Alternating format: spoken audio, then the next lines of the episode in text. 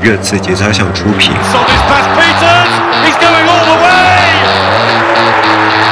我觉得梦姐你要这样不智力。开始做宝可梦啊，有些人。早知道可以这么低的话，我要美式足球干什么呀？一档关于热刺的原创音频节目。热刺聊点啥？Hello，大家好，欢迎来到最新一期的这次聊点啥？我是你们的老朋友杰代。大家好，我是赶时间的库里里。大家好，我是没有安排时间，我就第二个说了。我大家好，我是来赶时间听老金讲单口相声的蛋蛋，但是老金不在啊。呃，这一期真的是非常的不凑巧，因为一开始是我不在上海，我正好带家人出去度假，嗯，然后之后又是库里老师和蛋总啊、老金啊、嗯、Crash 小姐姐各种。嘉宾他们总是档期上面的各种问题凑不到一起，对吧？我们今天这次星期四晚上赶紧录一期，再不聊就真的没机会再聊的北伦敦德比。是的，我觉得北伦敦德比我们无论如何要聊一聊，对吧？对，对。周日年年底也要冲业绩嘛，大家都比较忙。但是但但是但是你说你说热刺给我们的业绩这么好，不能不吹一下，对吧？呃，是，对。那这场比赛，北伦敦德比二比零完胜，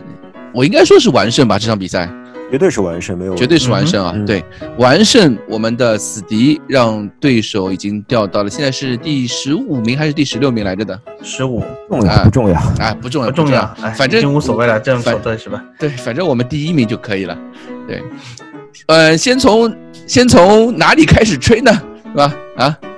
先从后防线开始吹吧。从后防线开始吹啊？难道不是从对吧？啊，那我们就从后防线开始吹吧，对吧？对对对，其实你也不能说从后防线开始吹，因为呃，之前好几期我有听大家说的，还有看到网上一些回馈，好像大家在说吹无可吹，对吧？都觉得哎，我们已经吹厌了，好像哎，我完全没有这个感觉。我觉得 来，对对，我觉得还是有很多可以吹的。我首嗯，那么我觉得这场比赛我们赢下来有有好几个无名英雄啊，是包括戴尔，包括奥里耶，包括贝尔温。对吧？嗯，那么奥里耶我留给你，我来说一下戴尔和贝尔温。嗯，戴尔还是跟阿尔德维尔德组成了我们说的，就是哎，那个叫什么来着？那个叫什么来着？托尔组合对吧？托比和戴尔，托尔组合。托尔组合，在在这个托尔组合里面，你可以非常明显的看到，对吧？就是呃，阿尔德维尔托比是托尔。那个戴尔就是那把锤子，对吧？就是用来 扔扔出去的。然后托比是在后面，非常非常好的一个组合。戴尔的，你看他的头型也非常像锤子，嗯，对吧？对。那么我觉得这场比赛大家或许会觉得阿尔德维尔德是更加耀眼的那个，因为他有一个非常漂亮的防守对方奥巴梅扬反击中的一个抢断，对吧？非常非常漂亮一个抢断。同时你去看阿尔德维尔德数据的话，你会发现，哇，他竟然抢了五次头球，嗯，戴尔只有三次。阿尔德维尔抢了五次头球，我觉得阿尔德维尔德作为一个伤愈复出，甚至是带伤上阵的球员，本来就是非常值得鼓励的。但是，但是如果你去看他们的数据，会发现一点，就是原先我们总是觉得阿尔德维尔德是名出球后卫，他是我们后场传球最好的球员，他是可以通过自己的长传不断的发送反击，对对方的禁区直接构成威胁的球员。但是这场比赛，托比没有脚长传，并且只有二十脚传球。相对来讲，戴尔呢？戴尔大概有六到七脚传球，六到七脚长传，并且传对了三脚，同时还有四十几脚传球。嗯哼，也就是你可以看到，以往托比和戴尔出场的时候，进攻组织的核心是在托比身上，而现在进攻组织的核心已经移到了戴尔身上。我觉得这并不是说戴尔比他更强了，而是说托比显然是在一个受伤的状态中，而戴尔其实是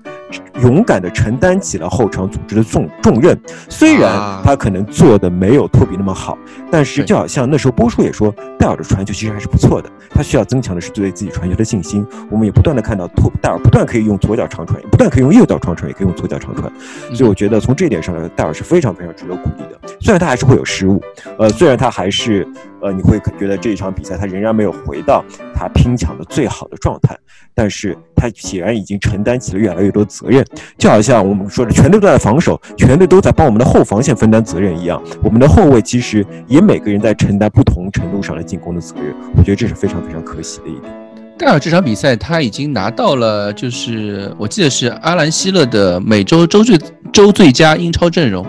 哦，好，对阿伦西德是一个什么程度的懂球帝呢？阿兰西德清楚，不好意思。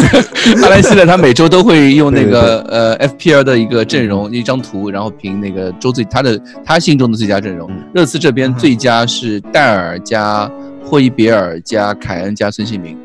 这四个人啊，戴尔人都选进去了。对对对，一条阵中基本上都选进去了。戴尔这场比赛，但其实很多球迷在赛后也在诟病戴尔的一个他出球能力嘛。当然，我觉得不能一场比赛论。我戴尔之前也有过表就传球表现非常好的时候，对吧？是的，我觉得是因为这样，有时候、有时候我觉得是人性贪婪的弱点 缺点，对对吧？对，你会去把一个人的错误无限的放大，嗯因为戴尔在上半场快结束的时候，有一脚传球直接传出了对方底线，然后呢，镜头瞬间就切到了穆里尼奥身上，穆里尼奥就叫他冷静，这个球应该传家，不要尝试长传，嗯就大概是这个意思。嗯。那我觉得这样的一个镜头，这样一个组合，会让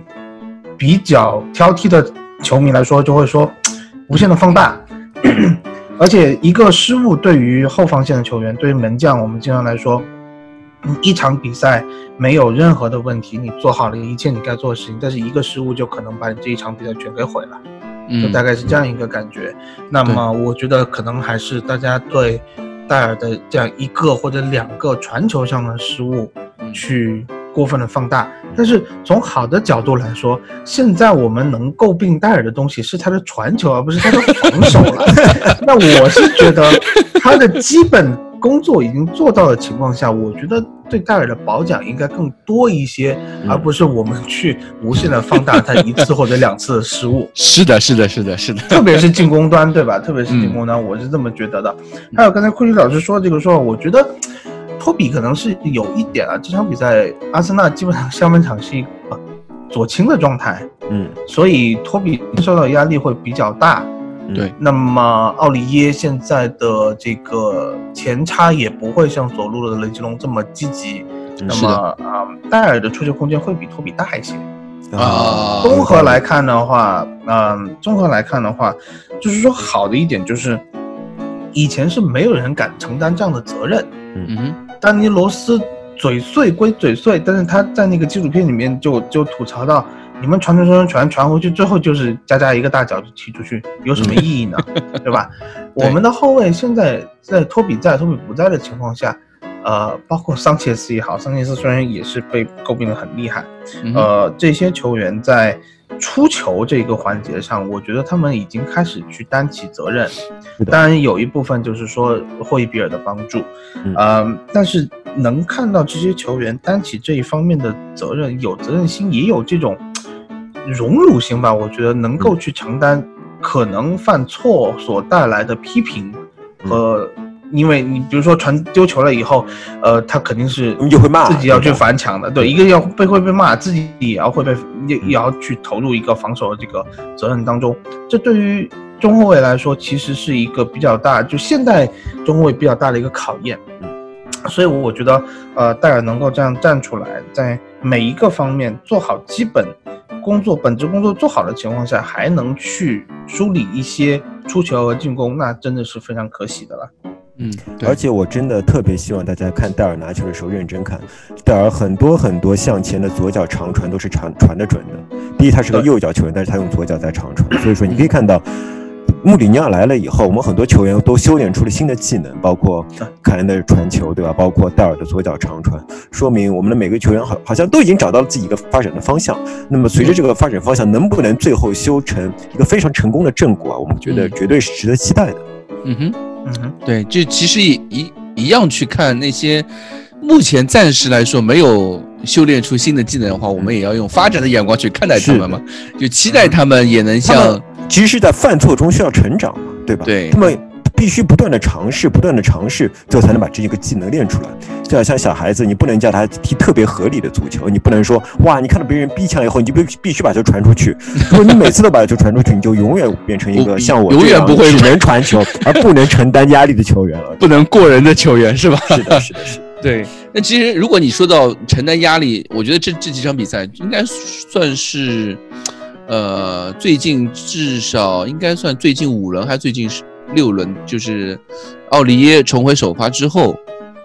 他已经成长成为一个能够扛压、能够嗯。在防守时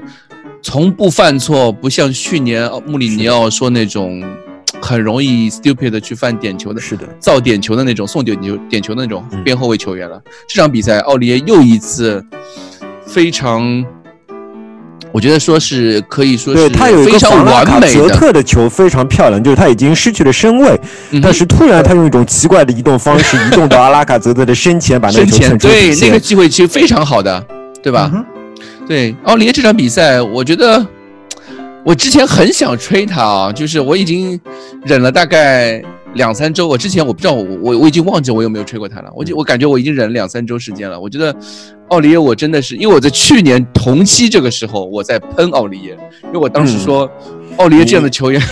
不配穿着，对吧？对不配穿热刺的，对热刺球衣，因为他就经常在防守落位的时候，他莫名其妙站在前腰上面啊，或者莫名其妙站在后腰的位置啊。但是今年这个赛季的奥利耶，他有一种质的改变，因为我感觉我们之前也说他可能是因为比赛经历的负担压力小了，嗯或者说他的休息够了，然后我又觉得他可能他的身上的责任更明明确了、清晰了。让他好像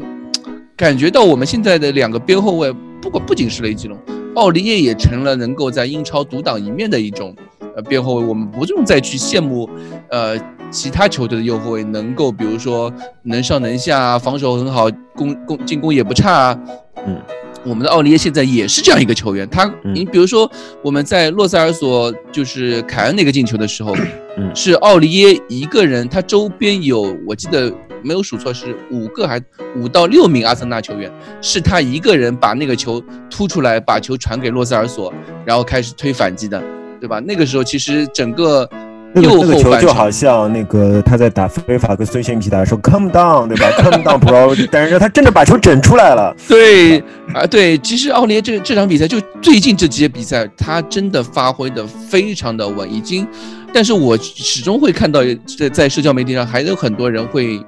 对奥利耶会吐槽，所以我就觉得，我觉得对他很不公平，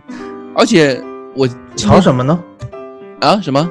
吐槽奥里耶什么？就吐槽他就容易犯规啊，容易造点啊，容易其实是这传样的，球不稳啊，就是这些人很可能是不看球的，或者说他们嗯虽然在看球，但是那些信号、那些视觉的信号是进不了他们的脑脑子的。可能只看集锦也有可能，对吧？呃，他们也不看集锦，如果看集锦的话，你也看不到奥里耶犯错呀。啊，对吧？看集锦你也看不到奥里耶犯错呀，他们的大脑啊，它只能回放想那个曾经的印象，它并不能接收新的信息，所以说啊会发生这种情况。就很容易、嗯很容易犯固有印象那种毛病，是吧？对对，不会拥抱变化。其实他们本身就不看球，你知道吗？啊有很多人真的是不看球的。对，对，虽然不看球，但还是要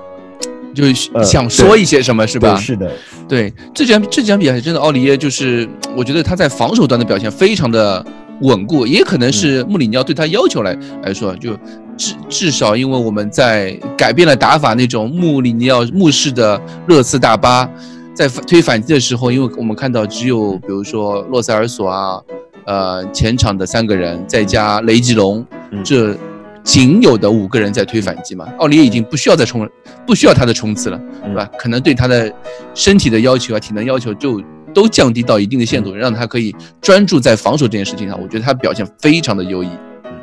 我觉得是这样的，就是我们不能单看奥利耶一个人。奥利耶看上去现在是不是一名非常出色的英超数一数二的独当一面的边后卫呢？是的。嗯那么是什么让他成为了我们现在这样看上去一名能够独当一面的边后卫？其实是我们一个整体防守的阵型。体系奥对对你去看奥利耶身边的人，他有阿尔德维尔德，有西索科，有贝尔温，这三名球员都是能给奥利耶的防守提供极大的支撑和帮助的。对所以说，当你吹完奥利耶的时候，我其实特别特别想说一下贝尔温，因为贝尔温相对来讲是现在啊比较有压力的一名球员，或者说是球迷比较不喜欢的，认为 No no no no no no no 对，那么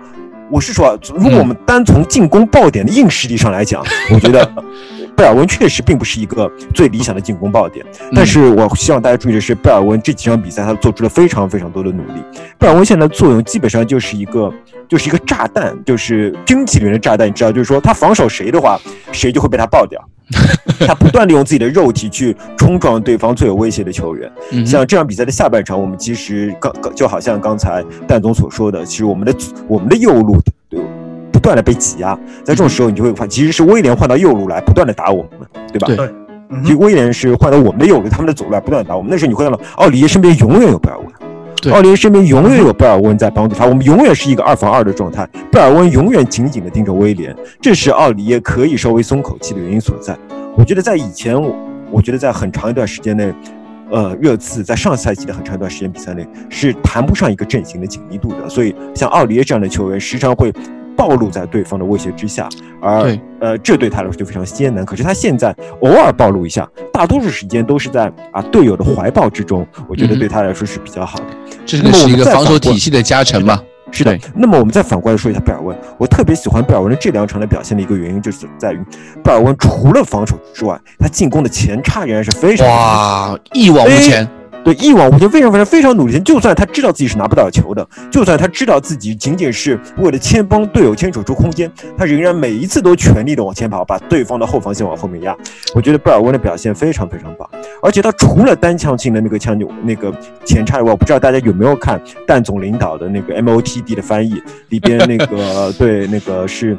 呃，杰纳斯吗？对对对杰纳斯有做过一些非常非常漂亮的分析啊，他用嗯 engineer 那个词来形容我们现在中场的配置，就是说每个球员知道自己在干嘛。像贝尔温、洛塞尔索、孙兴民和凯恩这四个人，每个人都是可以回接接球的，而且每个人回接接球以后都是具有转身向前，至少向斜向向前送球的能力的。对这当他们回接的时候呢，就给其他在前面的球员留开了空间。我们总说，如果我们大家都知道凯恩会回接接球，大家就盯死凯恩会怎么办？我们现在知道办法了。贝尔温、孙兴民、洛萨尔索，每个人都能回接接球。有时候就是孙兴民回接接球给了前面凯恩的空间，有时候是贝尔温向前回接接球给了孙兴民的空间。对这是我们我觉得现在球队的运转是非常非常好的，而这个运转中，贝尔温绝对是大家不可忽视的一个棋子。嗯，就贝尔温的问题，我接着说一下，就是、呃，贝尔温上主力，其实我我是刚才我不知道九代为什么说 no no no no，但是我看到没有，我说我说的 no no no 的意思是指贝尔温不是一个大家是一个拖后腿的球员，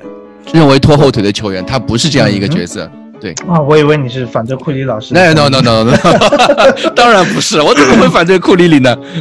对，就是我们我自己看到，就是微博上还有就是可能一些其他媒体上对贝尔温的评价嗯，都不太好，很多人都是说贝尔温射门也不行，带球总会丢，或者传球也不行，怎么怎么样。嗯，你要考量到一个是他的一个防防守参参与度和他的这个每一次这个跑动，刚才库里老师也说了，在那 MOTD 的分析里面，杰纳斯只是用了两个片段，两个片段里面的一个片段是贝尔温往前插压迫对方的这个呃后防线往后退，第二个镜头是呃贝尔温回来接球，在中圈弧附近接球，这两个很短的片段其实就是他这场比赛一个缩影。他这样的操作其实是进行了无数次的，对在他这样就是其实他是在处于一个反复折返跑的状态。那我们一直就会觉得小卢卡斯的攻击力和这个拉梅拉的缠斗能力是帮助他们两个可以说是占据一个主力右边前卫，或者是可以跟孙兴民进行对调，打一个左左边前卫的这个位置。很多人就觉得为什么卢卡斯不上，或者很多人期望看到贝尔的表现。但是你要在想到这么一个防守体系中，等会我们再说回到奥里耶，就是呃贝尔温帮助奥里耶的地方，你会你会看出来，呃一开始我个人的感觉是贝尔温是最好替代拉梅拉在这一套防守体系中战术地位的球员，他比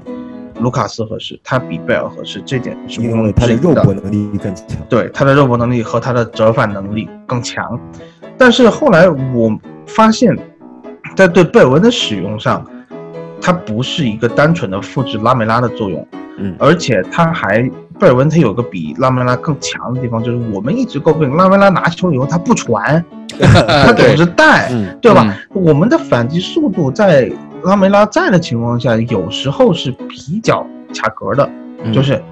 卡住了，动不去，就球到拉梅拉那丢了。这样来说也会去耗费前后场球员。如果比如说我推反击，突然冲了一半，拉梅拉把球丢了，那很耗费大家的体力。但是在贝尔温的身上，我们我是这么觉得的，要不然他可以推出威胁，要不然丢了就丢了，大家就就回去了。而且他丢的位置基本上是一个不危险的位置。是的，是的，嗯他的拿球，他的中路的拿球很简洁，他在边路的拿球，当没有机会的时候，他这一点非常聪明，他会往一个角旗的方向去压，他会往一个边路上去压，呃，用他的身体去压迫蒂尔尼或者贝莱林，这样子来追防他身体素质上并没有比他更强的球员，他知道怎么运用这些身体他会压榨点像对方的边橄。榄球这种战术，就是说，虽然我丢球了，对吧？但是我、我把我们的进攻往前推了，把我们的进攻线往前推了。对，嗯，所以所以贝尔温的战术意义远大于他现在表现出来的数据上的意义。是的，所以也是因为贝尔温的存在，我非常同意桂林老师说的，就是，呃，贝尔温二对二和奥迪二对二对方进攻球员的这个场面非常多次出现，你会看到两个人之间有非常多的交流，嗯，两个人手指比划，你防那个，你防那个是非常清楚的，包括托比，呃，就是防住奥巴梅扬那个球，杰纳斯也是杰纳斯吧，还是赖特拿出来分析的？赖特吧，就说托呃托比指了这个指了指自己的对对对，指了自己的内线，让奥里耶补过来。嗯我们一直说的是奥里耶是脖子以下世界级，嗯嗯但是现在我看来的这个这个情况就是，我们以表现论啊为表现论，就是奥里耶的脖子以上也是世界级。但是现在有一点疑虑，就是这个世界级是他自己踢出来的，还是周围的队友沟通，对吧？帮助他说，哎，你跑这，你跑那，但是他能听话呀，他能听话，他能跑到那个位置，他知道自己做什么事情。我觉得这也是一个，你不说世界级，至少是英超级别的那个脖子以上的表现。我觉得呃，对奥利耶，嗯他最近今天刚刚拿了那个更衣室的最新的 UNO 冠军，啊，脖子以下啊，脖子以上如果没脑子的球员的话，我觉得是拿不到这种，对吧？嗯不可能战胜霍伊比尔的，对吧？在这个在这个比赛上面，那么以前是不是那个冠军西索科也拿过？西索科也拿过，对，第一届对西索科，第二届埃里克森，现在第三届了是霍伊比尔，对，霍伊比尔。我也是觉得西索科也是一名 coachable 的球员。对，就是你可以嗯明显的看到西索科在这场在最近的比赛中还是有明显的进步和改变的，就好像对。对。就是我每次节目都会说，你们不要光看西索科在进攻的时候好像表现的不是那么利索，是的，西索科并不是一个那个持球时特别舒适的球员，他不是那种英国人会说什么 comfort with the ball，对吧？他不是那种球员。嗯对嗯对，但是他在无球的时候的表现，他在横向覆盖上的表现进步是非常非常大的。我们可以看到西索科在每一次遇到一个新教练的时候，都会 struggle 一段时间，都会感觉好像没有办法融入球队。但是就好像他跟东本来说的，我就是靠我自己的努力工作，呃，会最后总能赢得自己的位置。我觉得西索科又证又一次证明这一点。最初我们都以为他无法融入穆里尼奥的团队，甚至在听说他他是更衣室老大的时候，穆里尼奥爆出了粗口，对吧？对，但是现在我觉得穆里尼奥会非常非常庆幸队里边有一个西索科在队。对，对，嗯就是有点像穆里尼奥以前的球队，总会有一些他有几个明星，对吧？嗯在明星的周边有一些很非常出色的工具人球员，或者说干脏活累活的球员。现在我们也球员对蓝领球员，我们现在也有这样很多名蓝领球员，像你们刚刚说的西索科啊、贝尔温啊，嗯或者奥里耶啊，这些其实都是非常能够完成自己在呃位置上面的一些出色任务的一些球员，并不是说。他们因为没有一些数据上的支撑，就表现出说他们并不合适，并不合格。而足球只有一个，对吧？我们不能说每场比赛要各店开花，这球队对于热刺这样一个规模的财政规模的球队来说并不适合。所以我而且我们一定要吹蓝领球员，一定要吹蓝领球员。为什么？以前呃，穆里尼奥在皇马的时候发生过一件事情，就是嗯穆里尼奥把佩佩调教成了皇马最好的中后卫之一，但同时呢，佩佩仇承担了一些拉仇恨的工作。嗯当佩佩拉仇恨工作以后，佩佩有段时间对媒体表示不满，他说。我在穆里尼奥的指导下拼老命的防守，结果呢，所有的功劳都归功于穆里尼奥，所有的骂名呢，那些野兽啊，什么 粗鲁的球员的骂名啊，去归结到我身上。所以说，我们绝对不希望现在的球队发生这样的情况。对对对我会，希望，所以说球迷也一定要承担起塑造这种舆论效果的那个 一个非常重要的元素，对吧？我们一定要，就每个蓝领球员都是非常重要的，我们亲眼看到他们为球队做出的奉献和努力。所以我们更需要去吹颂、去歌颂这些在我们这次吹点啥这个节目里面。啊，已经不叫聊点啥，我们叫这次吹点啥这个节目里面，去把这些无名英雄都能够捧到台前，让大家知道他们在球队每场比赛的奉献有多大。我还记得你们之前也说到贝尔温这个事情，我突然想到一个事情，我记得他在国家队比赛日的时候，他是被国家队退回来的。嗯，他当时的伤身体的体能情况其实并不好，但是他连续三周三场强强对话，他占据了右边前锋首发的位置上面，他站他在他身后有有卢卡斯啊，有贝尔这些球员都在他的身后，可见贝尔温有多么符合穆里尼奥对于我们球队进攻三叉戟另外一个重要位置的一个配置啊也好，磨合也好，战术要求也好，都是符合要求的，而且是越打越好，越打越好。对吧？有可能我们在第一场的时候，或者说打切尔西的时候，我们还没有明白，没有看明白，呃，贝尔温他的这个为什么这样一个球员站在右边锋这样一个位置上面。但是在打完阿森纳之后，我们就应该看出来，对吧？或者说在听过蛋总啊，听过库里这样去吹他们之后，你就更应该去知道贝尔温他他他的发光点在哪里，他有多多么的优秀，对吧？就呃，接着刚刚姐在说的一点，其实你刚才说一点，我非常赞同，就是数据和表现的这个关系。嗯呃，我觉得呢，我我不知道怎么说啊，就是威斯利来的时候跟我们讲过很多这个数据方面的问题，而且威斯利也是上周带头吹奥里耶的。我觉得对威斯利有很多看球的这个这个角度是也真的是非常好。嗯啊、但是我会发现就是嗯，有一些观众给我们留言或者是一些评论，就是说，呃，，Wesley 举数据这样清晰的多，比印象流要好。我但是我我说一句实话，我觉得有点，因为足球这个东西，我自己心里面有点不舒服。嗯就是说，数据诚然是非常重要的一环，嗯，但是足球这个项目，它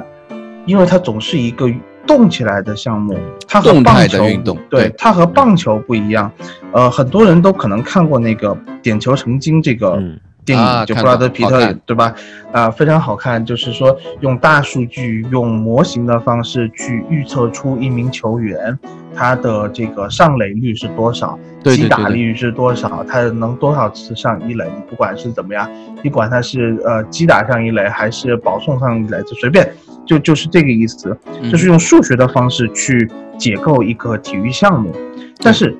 足球，我觉得就是说所有。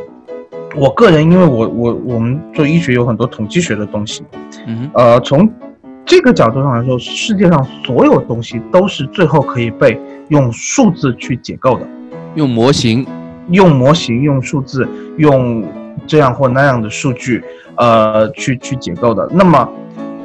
因为数字它有它的直观性，我们在有时候有些球迷，比如说我看球，或者是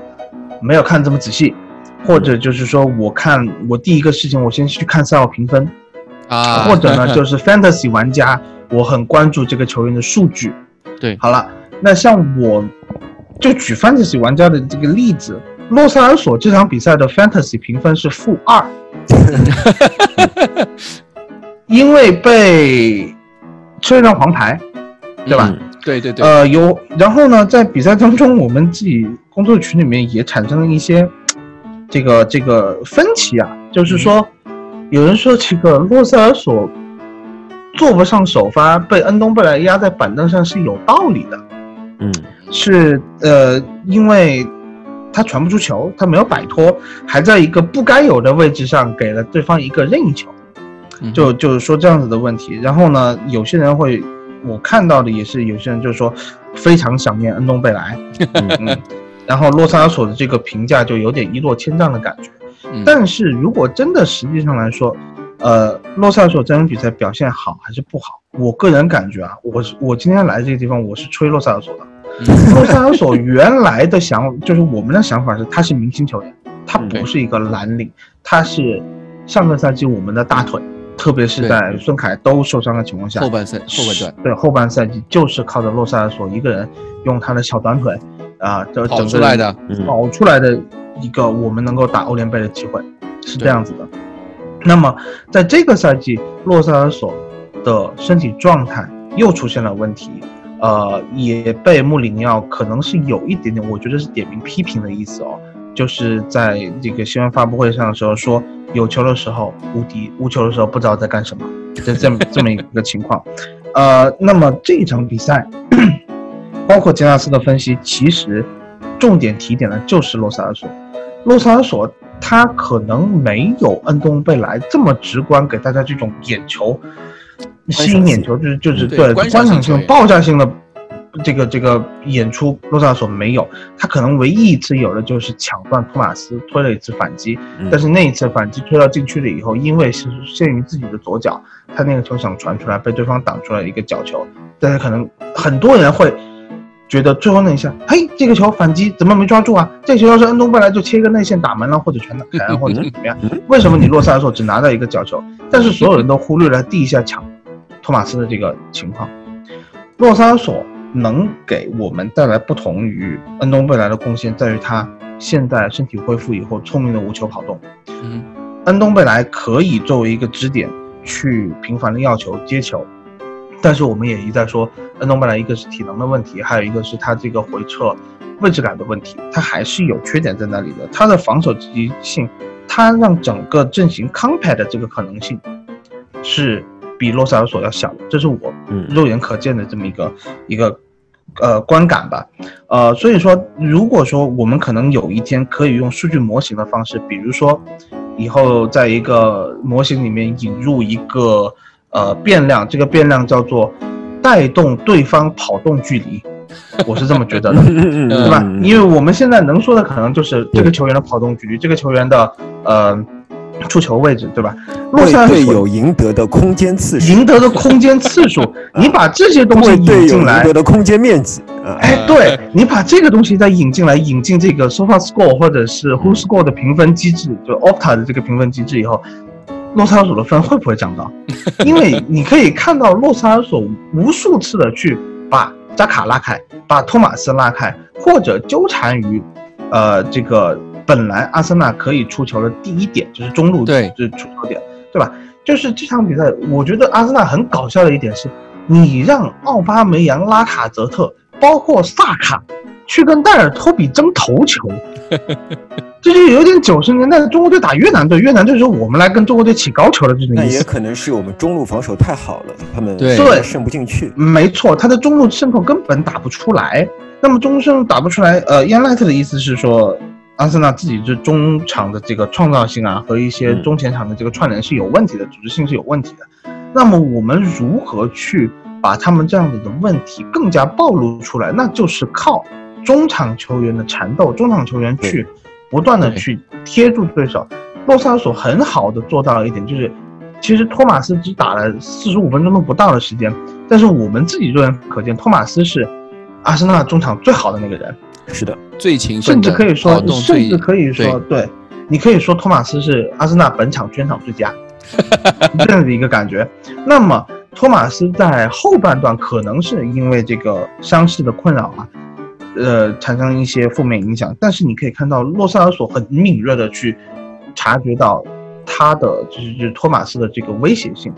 嗯洛塞尔索多少次去缠上去，让他背转身拿球了以后非常的不舒服。我们是很大程度上限制了阿森纳上半场的这个，呃，从中路打开我们防线的这个想法，就是相当于是说，阿尔特塔你就不要想了，中路你是打不进来的，那阿尔特塔就只能换着想法，呃，左路先是蒂尔尼出球，然后最后再换一个逆足过来，就就就这样子，他想用各种方法来出球，就是想去把中路的问题化解。那么为什么中路对方打不出来？一个是他们的问题，但是洛萨尔索，我觉得在这个过程中，虽然进攻中没有这么亮眼，不如恩东贝莱这么亮眼，但是洛萨尔索居功至伟，在中路的这个协调、防守和最后当然推反击，也是要给洛萨尔索加上一分的。所以虽然这场比赛洛萨尔索评分我记得很低啊，嗯，但是、嗯是比较低的。但是我觉得我们不能从单从数据上去评价现在我们这一批球员这个体系的一个作用。每一个人，我觉得就是像上次打曼城吧，确实就每个人都是十分，就是这样。对，我是觉我是觉得就是洛塞尔索有一点非常重要的是，他其实现在身体还是不好的。对，当他看到出球的时候，你有时候会看到他支撑脚是站不稳的。包括他成功的推送反击，最后凯恩进的那个球，他传球的时机把握的不是特别好，这些你都可以看出。因为他们那个步伐跑乱了，其实对对，他的步伐一直调整不过来。对，但是他其实本身是一个步伐节奏感特别好的球员，所以说我是觉得洛塞尔索明显不在一个身体的最佳状态。那么在这时候，我们当然应该更，然后我要说的是，一名球员状态不好不是他的错。嗯。对他，他虽然状态不好，但他仍然在场上全力以赴，这是一个，并且为球队做出了很多贡献。用他可以的方式，用他的可能是低对抗的跑动，或者说用他干扰的一些跑动来为。队友造呃创造空间来为队友带来机会，这已经做得非常非常好了。我们不能要求一名身体状态还没有远远没有到最佳的球员啊，用他以前的一些标准来要求他，我觉得这是不公平的。我们必须认识到他身体状态不好这件事情。对，这不就是穆里尼奥说的吗？他在他在说前锋的时候，不进球的前锋不是好前锋吗？对吧？凯恩已经否认这一点，对吧？凯恩已经打破了这种体系，那。同样的一个说法，我们在说中场球员的时候，像洛塞尔，他没有不像以前那样传出很美妙、很精准的进那个助攻的时候，他是不是好球员呢？他他可能缺少了一些摆脱对那些向前的那种，但是他在防守的时候，他在一些他该需要他去跑动的时候，他依然勤勤恳恳，那说明他的态度是没有问题的嘛？都没有问题就没有问题。对，对的。其实这场比赛，我你刚刚说到这个问题，其实赛前我们。我对这场北伦敦德比一开始我是非常有担心的，因为因为我们听说，因为赛前有一些留言说洛里是不能上，对吧？然后说托比也是有可能不能上，商议。嗯，对这个，当我听到这两个球员最终能上场的时候，我觉得这场比赛我们稳了，因为我觉得穆现在穆里尼奥的大坝唯一的一个隐患，就现在唯一的隐患就是禁区禁区前的远远射。知道吧？偏偏偏偏，对吧？你次的二号门将有这样一个 buff 在。对，乔哈特，因为我们上周那场欧联杯的时候就有这个问题嘛，明明 x 级比人家领先那么多，二点几对零点几，最最终比分是三比三，对吧？就看不太懂。然后这场比赛一听到洛里回来了，我就哎心就一下子就定下来，感觉现在就大马好像就就就有这点这一点点小的问题，可能嗯，可能我觉得之后。啊，我们还要还没面对真正的挑战呢，对吧？我们觉得不要把话说那么死。嗯，对，我们还有一个非常巨大的挑战就在面前。啊，对，就是你是说那个打利物浦那场比赛吗？对对对，对，其实也算是，我觉得水晶宫这场比赛也是一个很大的挑战。为什么呢？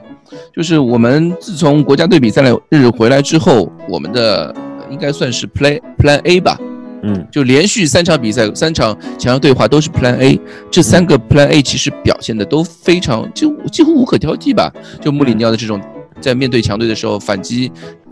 呃，百大巴的这种这种战术打法非常是无懈可击的。而且穆里尼奥从之前三比三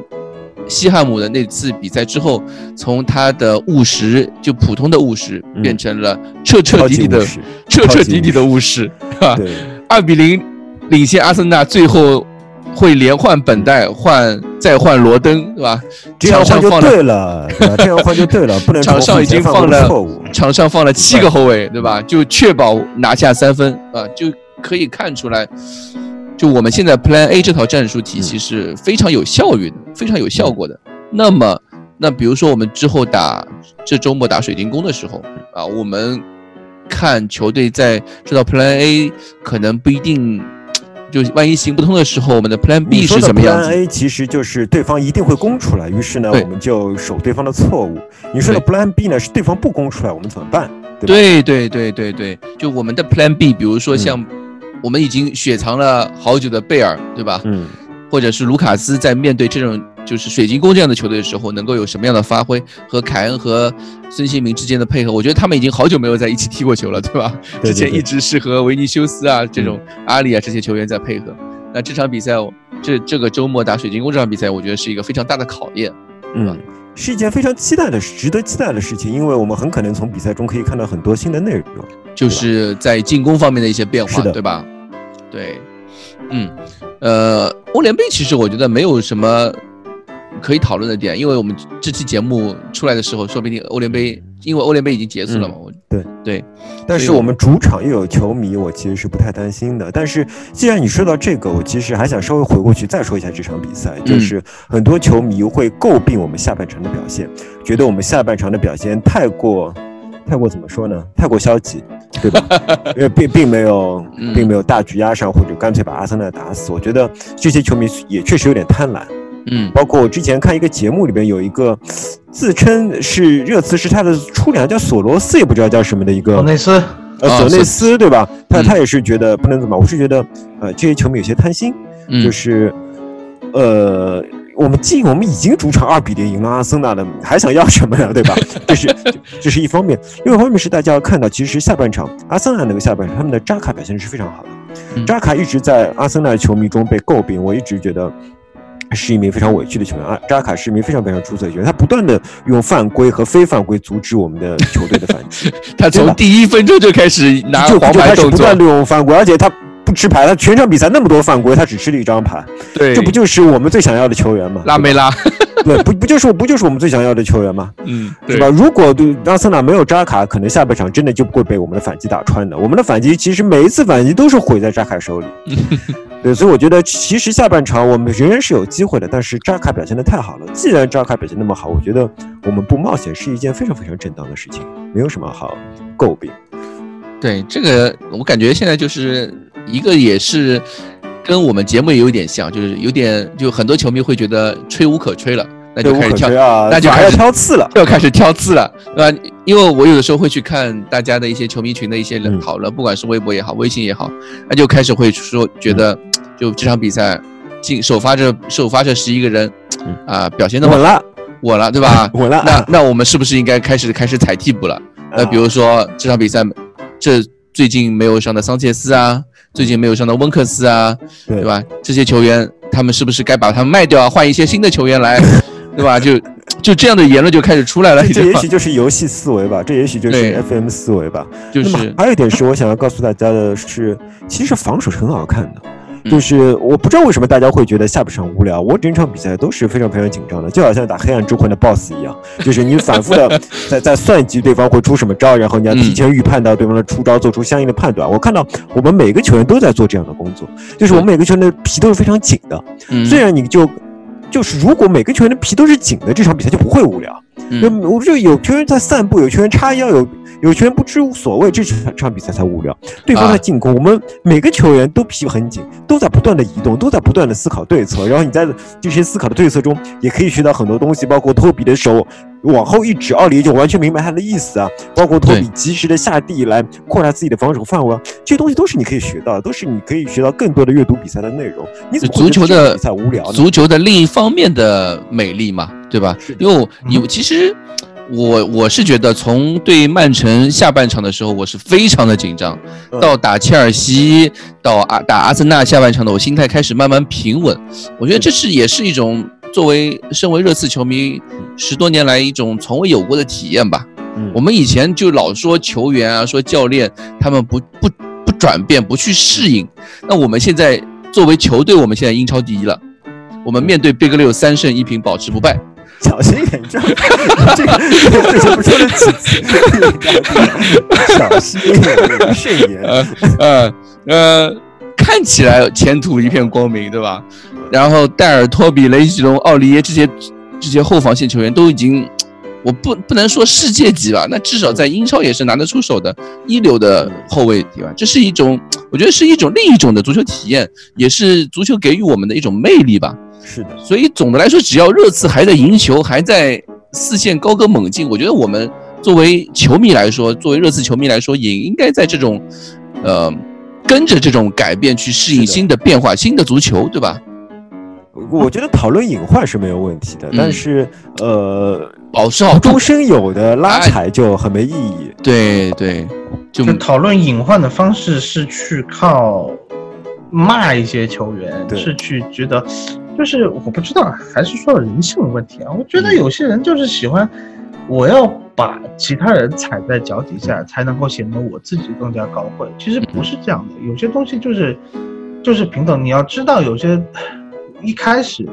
包括上个赛季的一些情况，你要真的是说温克斯立功的次数比西索科多，嗯，温克斯在后腰上面的表现比西索科亮眼，所以也就一再出现了穆里尼奥说他觉得西索科不是一个六号位球员，甚至不是一个八号位球员。对，那么在这样的情况下，温克斯本身是不是应该本来是在这个赛季的时候占一个主力位置的？嗯嗯，但是因为有了温克斯在这样的一个比赛刺激，一种良性的竞争，有些球员他不上场，你比如说乔哈特，他上场以后，他确实有些东西他的技术动作和一些选择是不够好的。嗯。但是他在更衣室的作用，有的球员是良性竞争作用，有些动，有。些这些球员他是一个就是有用经验或者是用普进的方式去帮助帮助这支球队去进步，有就是我们不应该纯粹的根据一场或者两场比赛的表现，你去拉踩一名两名球员，或者是这名球员根本就没有出场，你去黑他，但是。当然，你像杰德森这种完全没有出场的，也没有人，没有人记得了，也没有 呃没有人黑。但是，但是就是有些球员，他就是相当于他是一个轮换。当如果说我们现在说啊，这一条后卫线很稳，我们这个后后腰很稳，这一套首发阵容都很稳。好了，我们在这样一个密集的赛季，在一个特殊的赛季，伤病是不可能避免的。对啊，伤病我真的是丑话说在前头，或者就是说反向毒奶啊，嗯就是一旦伤病出现的时候，我们需要谁顶上来？我们不可能说我伤的时候正好是冬窗，我现在去买一个谁谁谁过来。我们第一没有钱，对，第二这个球员进来了以后，他需要磨合，最后最后还第三你卖不掉钱。卖不卖不出去，对吧？你你老师很难说，我觉得很多人都在说桑切斯，比如说把桑切斯卖掉，嗯卖给谁嘛？真的很多人说桑切斯对吧？你卖个四千五百万，对吧？再是是是，你卖个四千万，我们不就有一亿了吗？不知道怎么算出来的这 这样？这个就好像英超只有英超有疫情，其他球联赛没有疫情一样。英超是全世界最富有的联赛，对吧？英超现在热刺今年预计呃营收亏损要达到一点五个亿，是吧？你说其他的联赛转播费没有英超那么高的那些联赛，比如意甲、法甲、德甲这种联赛，他们的亏损比我们会大的多得多得多。你怎么可能拿出那么多钱能买到桑切斯呢？对吧？对呀怎么可能既然桑切斯在你眼里一文不值，就算一在一个正常的经济条件下，他为什么能卖那么多钱呢？是啊，而且我我觉得啊就是因为我们上个赛季我们喷过很多人，比如说，呃，比如说库里里喷过恩东贝莱，对吧？旋转陀螺，对吧我也喷过奥利耶，说奥利耶不配热刺球衣，嗯对吧？像蛋总也喷过戴尔，说戴尔没有中后卫的智商，对吧？对这些，但是这个赛季这三个人，你都看到他们改变了。嗯是的，那我们甚至说，我们今夏都曾经考虑过，是不是应该把他们在转会窗的时候，我们都在讨论，是不是应该把他们卖掉，换更好的球员，或者换一个球员过来。但是，不管是列维也好，不管是穆里尼奥也好，但是他们最终都选择了相信这些球员，嗯是吧？最终相信他们的结果也展现在我们面前了。我们为什么不能够去期待一下阿里、桑切斯、温克斯们他们的变化呢？就很多人会觉得会把他们一些就是一些固有的印象一直深刻的记在脑子里。比如说他们在说到阿里的时候，就会说他懒，嗯这个是去年呃穆里尼奥刚接手，去年十一月份时候的纪录片的片段。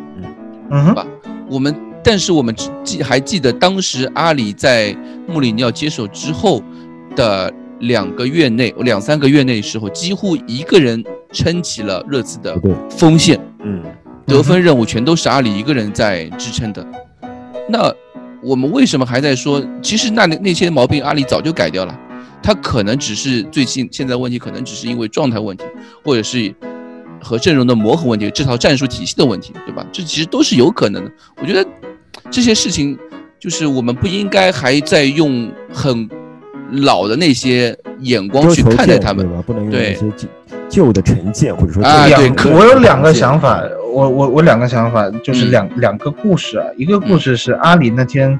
打罗多格雷茨助攻维尼修斯，嗯哼，我看到微博上有个人说，阿里在这个位置都不打门，说明已经没有信心了。哎球都进了，球都进了，你还说什么呀？球进了不比他不打门重要吗？我我有时候是这真是我没有办法去理解啊，有些东西可能是嗯可能是我太偏激了，嗯，但是我真的没有办法。那球都进了，一个非常漂亮一个假设真传的这么一个助攻，对，你要去你要去抓着阿里说没信心，是不是有点过分？是这，么一就是个情况。这个就是也是一种，当你想喷的时候，当你想抓一个人的就是点的时候，他留胡子都是一个点。就现在很多人就在说阿里的留胡子的问题，怎么嗯，怎么西方人的审美轮到轮到你东方人再去评述了吗？那他可能随便说出来，大家可能就玩个梗，对吧？我也觉就有有时候是这样，就是当你嗯。当你讨厌一个人的时候，那个人呼吸都是错，就是这样。对，啊、那我是觉得 我是我是觉得没有必要这么生气。嗯。还有，就刚嗯另外想说一个点，其实是我们，呃，一八年吧，就带我们去去热刺训练中心的时候，对，热刺训练中心我们看球员训练的时候，你真实体会到啊，呃，有些球员他是有身体状态，比如拉梅拉当时在单练，维通对在单练，这就就这样或那样的情况。然后我真的是在那一天突然意识到，我们所有看到的东西，我们所有接受到的信息，都是一个纸面的，或者是一个片段、一个对简非常非常有限的信息。太有限了。嗯我们对一个球员的了解，我们对一个球员的理解，仅仅限于他们在场上的表现，或者是一些采访片段，或者是像流纪录片这样的东西。哎集锦。所以我们这当然这东西我就是作为一个人，我们都有的问题，我也有这样的问题，我会有一些成见，我会有一些片面的想法，这就是我原来为什么对大家有意见。嗯哼，是这样的一个情况。那么在这样的情况下，我说到底，当时我们说的一句话是说，波切蒂诺不比你更懂得这些球员嘛？就是当时我们对波切蒂诺有些排名布阵有有意见的时候，那我现在能说的是，穆里尼奥是比波切蒂诺在用人上更加精明的老手，他对对人员的管理，他对人员的认识，有他独特的一套。对他，而且很明确的，好，我们再回到纪录片来说，就是一个剪辑动作，就是说，穆里尼奥说了，如果我要放弃你，我一定会告诉你听，而不是你感受出来的，对吧？嗯对，但在这样的情况下，我们看到阿里、桑切斯情况下，那个穆里尼奥还是给他们支持的，穆里尼奥还是跟他们有沟通的。嗯，那说明这些球员穆里尼奥都没有放弃，为什么作为球迷我们能我们能做的已经非常局限了？为什么我们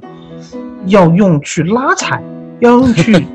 这个咒骂的方式去获得这个足球的乐趣，而不是选择你不相信阿里，其实就是不相信穆里尼奥。对呀，有这有这样子有我只是说这可能是一个悖论啊，但是我嗯。就是、就是这样的逻辑，我是觉得，呃，看球的话还是还是真的是你你看舒心一点不行吗？为什么老是要去骂人呢？这么开心的一件事情，最近球队成绩那么好，那么多嗯，能够吹的东西，那么多就像阿里今天今天这个打打安特卫普这场比赛上与不上，什么时候上，我能见到他进替补席或者不进替补席，我都可以从一些乐观或者是说一些比较有信心，穆里尼奥是在应对一些这个阵容布置的问题而做出的变化，我我能够去理解，我能够去从不同的角度看到这个事情的积极性。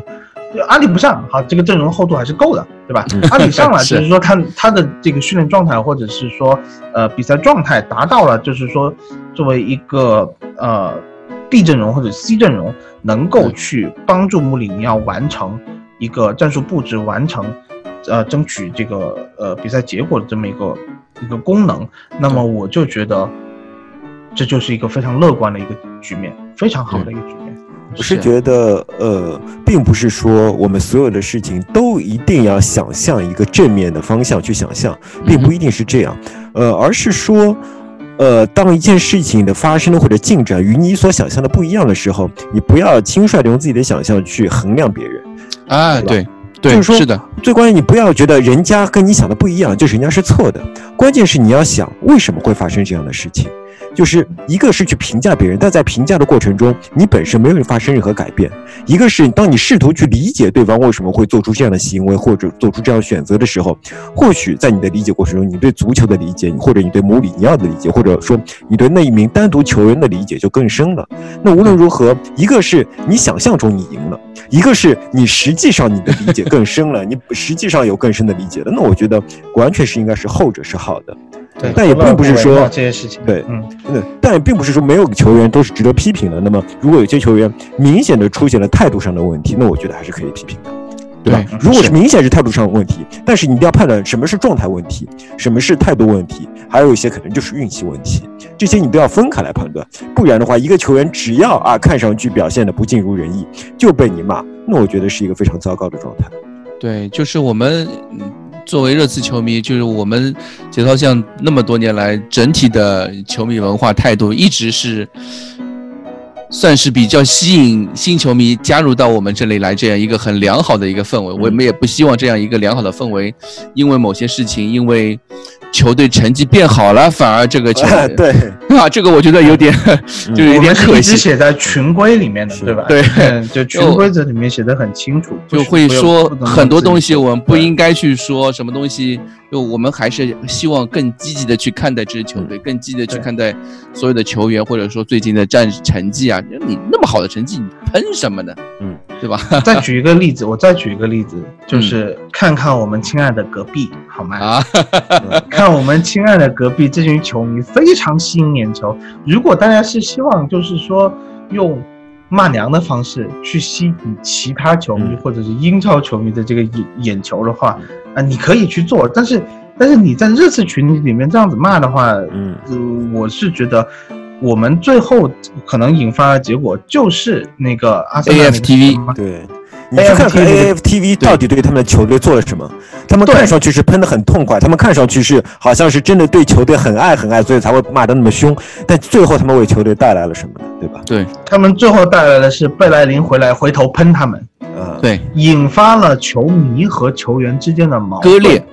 割裂开了。就对作为一个球迷，当然啊，我们说中文他们听不懂，嗯啊，但是你要想象我们这样一个氛围，如果存在，我们也有，就是说这个世界已经是流动起来的了。对你你你，我们有些球迷可能可以去推特，可以去其他地方，可以去 Instagram 上面去留言，说一些什么话，骂一些什么话，或者是甚至是说有一些英国球迷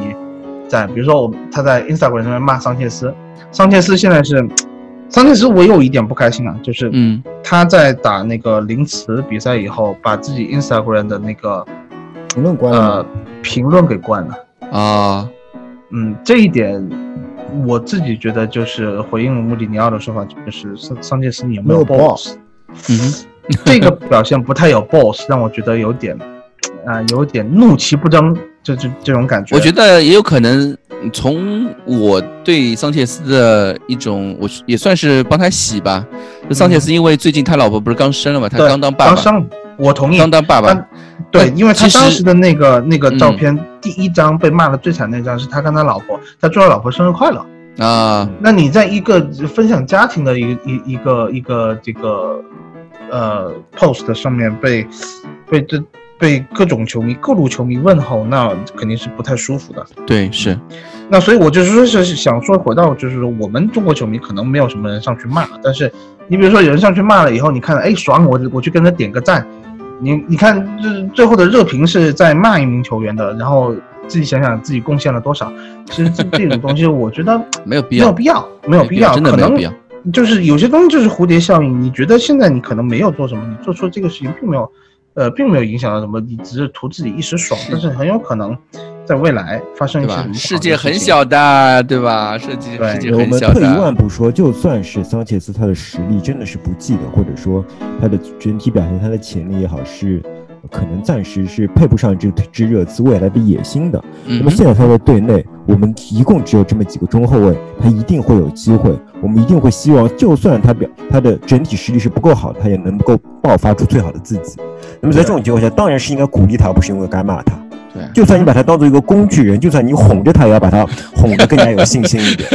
你 说对吧？这这，如果你真的是一名球迷，爱自己的球队，希望为自己的球队做出贡献，你就应该控制你的自己的情绪，鼓励桑切斯，让他做出更好的自己，这才是一名球迷。你爱球队，本来你就没也没有为球队花多少钱嘛，对吧？对那你怎么爱球队呢？就是鼓励你的球员表现得更好嘛。你去骂他们，你算什么爱呢？是吧？是，就就算就算你要评价，或者说你要去骂他，也到可能到明年夏窗的事情，万一或者说他真的要走的时候，对吧？你你在球迷群里面说两句就算了，你到人家，你到人家 ins 上面去骂，真的不是人啊！是的，而而且我作为就是呃桑切斯刚做初为人父嘛，他肯定家庭上面也有很多很多就是异新的情况国他乡，就很多遇到很多新的问题，比如晚上要啊，就像就没办法睡觉了晚上要经常呃帮孩子换尿布啊，这种这种很多事情的，因为哎他又是一个异国他乡的一个小夫妻两个人在在那边住着，他肯定会遇到这种很多这样的问题。你看他也不是那种适应性一眼就看起来非常好、特别开朗的球员，对吧？对啊？也不不是谁的太太都像关系，里边，他肯定适应性啊也是会有问题的嘛。也不是谁的太太都像那个凯特一样，对吧？就凯恩的老婆凯特那样，可以一手包办，对吧？三个女，两个女儿全都一个人搞定，对吧？让凯恩呃从晚上七点半睡到早上七点半这种事情，对，好了，你们还有什么要吹啊？没有的话，我们这一期没有了，就这样吧。这期不吹孙凯，这期就是就是蓝领蓝领球员的盛宴啊！蓝领传奇对吧？啊，好，我们把孙凯最最最大的爆发留留给下个星期，这是我美好的祝愿。好，那么我们这一期节目就到此结束了，非常感谢大家的陪伴，感谢顾云老师，大家拜拜，林总拜拜拜拜。